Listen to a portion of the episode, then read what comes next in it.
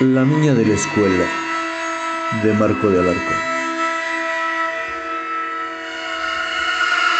De pronto vi como una sombra desaparecía por el fondo del salón. Me quedé frío. Había escuchado a algunos niños que lo comentaban, pero a mí no me había pasado. Dicen que si le pones total atención al maestro y que si haces todas tus actividades, no la verás. Pero ese día estaba distraído. Mi problema es que ese día iba a ser la primera vez que exponía en clase. Nunca antes lo había hecho, pero este maestro que me tocó acostumbra que todos los niños pasen al frente a comentar lo que aprendieron de una clase del día anterior. Así que hace una relación y ya sabemos cuándo nos toca. La cosa es que ayer fui con mi familia a una fiesta y regresamos muy tarde, así que ya no pude repasar. Y ahora no dejo de pensar en mi exposición. Me toca después del recreo y para acabarla estoy comprobando que sí es cierto. La niña de la escuela sí existe. Así le llaman a esa sombra que de repente se aparece. Ya había escuchado que decían que una vez que la miras, te empiezan a pasar cosas raras. Se te pierde el lápiz, desaparece tu mochila y aparece afuera del salón. Ves su sombra y lo malo es que, aunque sea de día, la verdad sí me da cosa. Y para colmo de males, ahora sí se me había olvidado todo lo que había preparado para decir en mi exposición. Se me fue el tiempo pensando en eso y cuando quise tomar mi lápiz para anotar las ideas, y mi lápiz lo había puesto sobre mi libreta. No me digan que ya me sigue la niña. Y por más que lo busqué, dentro del resorte del cuaderno, tirado a los lados de la banca, nada. Pregunté a mis compañeros, ¿han visto mi lápiz? ¿Tomaste mi lápiz? Nada. Simplemente se esfumó. Traté de concentrarme en la clase, pero ahora, entre mi exposición y la niña de la escuela, ya no podía estar atento. Todos mis compañeros ya estaban realizando los ejercicios que el maestro había puesto y yo sin lápiz. Y bueno, recordé que en la parte de atrás del salón el profe pone en un instante un bote con lápices que se encuentra al final del día y que todos podemos ocupar. Así que me levanté y me dirigí hacia atrás y de pronto alcancé a ver otra vez la sombra. No puede ser posible. Dos veces en un solo día. Y aparte me escondió mi lápiz. Estoy frito. Con mucho temor, en medio de mis compañeros, empecé a caminar hacia el fondo. Cuando ya casi llegaba, un compañero vio mi cara.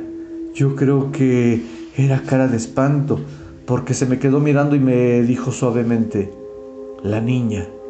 Yo solamente asentí con la cabeza. Él me dio una palmadita en la espalda cuando pasé. Tomé con miedo el lápiz del bote, regresé a mi lugar y traté de hacer mis ejercicios. Lo comparé con mis compañeros. Parece que estaba bien.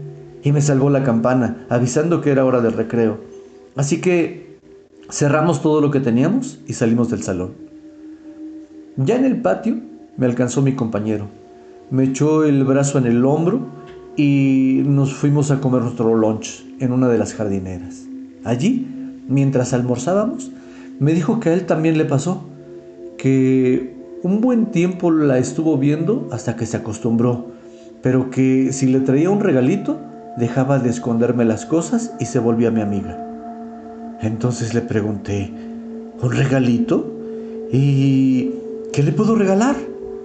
Yo me preguntaba, ¿qué se le puede regalar a una niña fantasma? Entonces, mi amigo me comentó que él le había traído un pequeño perfume de mujer. Y me quedé pensando profundamente. Las palabras salieron solas de mi boca. ¿Y cómo se lo entregaste? Él me contó que simplemente lo puso junto a su lápiz, en la ranura que tenía la paleta de la banca, y junto a él la botellita con un recadito que decía, este perfume es para ti con mucho afecto. Me dijo que desde ese momento la niña dejó de quitarle sus cosas.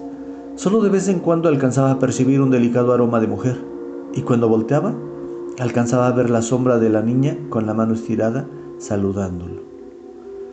Eso me dejó muy tranquilo, pues había conocido la forma de evitar el espanto. Pero por otro lado, tenía la preocupación. Cuando terminara el recreo, empezaba mi tortura. Tenía que exponer. Nos acabamos nuestro almuerzo y justo entonces tocó la campana. Entonces, de todas partes del patio, los niños regresaban a sus salones. Yo me encaminé al mío, entramos todos y nos acomodamos en nuestras bancas. Entonces, se escuchó la voz del maestro que decía, A ver, Pedrito, pasa al frente. Me levanté con toda mi valentía. Empecé a caminar mientras me acomodaba mi ropa y mi garganta y mi mente organizó rápidamente mi participación. Entonces empecé. Compañeros, maestro, ayer preparé con mucho gusto lo que iba a comentar el día de hoy, pero si me lo permite, quiero comentar lo que sucedió el día de hoy. Volté a ver al profesor y él asintió con la cabeza, autorizando un cambio en la agenda. Sentí que mi cuerpo temblaba. Tenía miedo, pero inicié. Compañeros, Sé que a muchos les ha pasado y que nadie lo comenta al grupo. Sé también que solo lo platican entre los que ya les sucedió y que los demás lo ignoran. Pero hoy me pasó a mí. Quiero saber, ¿qué sucede? ¿Cómo es que pasan estas cosas? Entonces se escuchó una voz tenebrosa que dijo, es que antes esta escuela fue panteón. Volteamos hacia los cuatro lados del salón para ver de dónde había salido la voz, pero nadie vio nada. Nos recorrió un frío congelante por el cuerpo. Todos supimos que había sido la niña de la escuela.